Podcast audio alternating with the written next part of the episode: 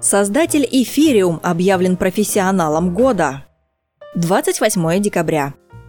Сооснователь платформы Эфириум Виталик Бутерин стал лауреатом одной из премий, которую ежегодно присуждает редакция делового издания «Ведомости». Бутерин победил в номинации «Профессионал» за 2017 год.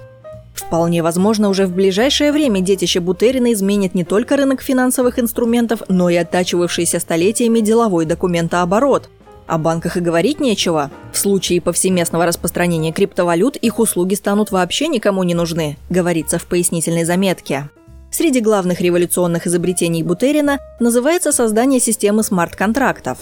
Это алгоритмы, отслеживающие выполнение тех или иных условий, например, сделок, и исполняющие дальнейшие действия, заложенные в логику контракта. Среди возможностей смарт-контрактов упоминается в частности проведение привлечения финансирования в проекты и National Coin Offering – которая минует изнурительные процедуры презентаций, переговоров и согласований с классическими венчурными инвесторами.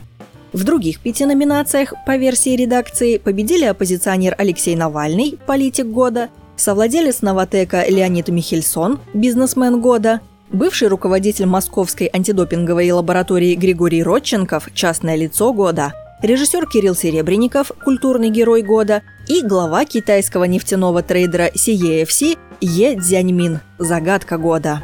Выбор читателей не совпал с мнением редакции. Они предпочли Бутерину Юрия Дудя, главного редактора спортивного сайта.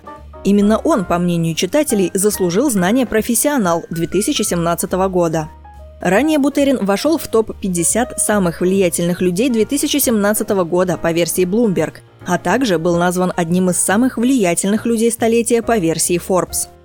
Эфириум – популярный инструмент для проведения первичных размещений токенов или ICO, которые обходят традиционные маршруты венчурного капитала и первичные публичные вложения. В этом году блокчейн-стартапы благодаря этому методу смогли привлечь более 3 миллиардов долларов, поясняется в рейтинге Bloomberg.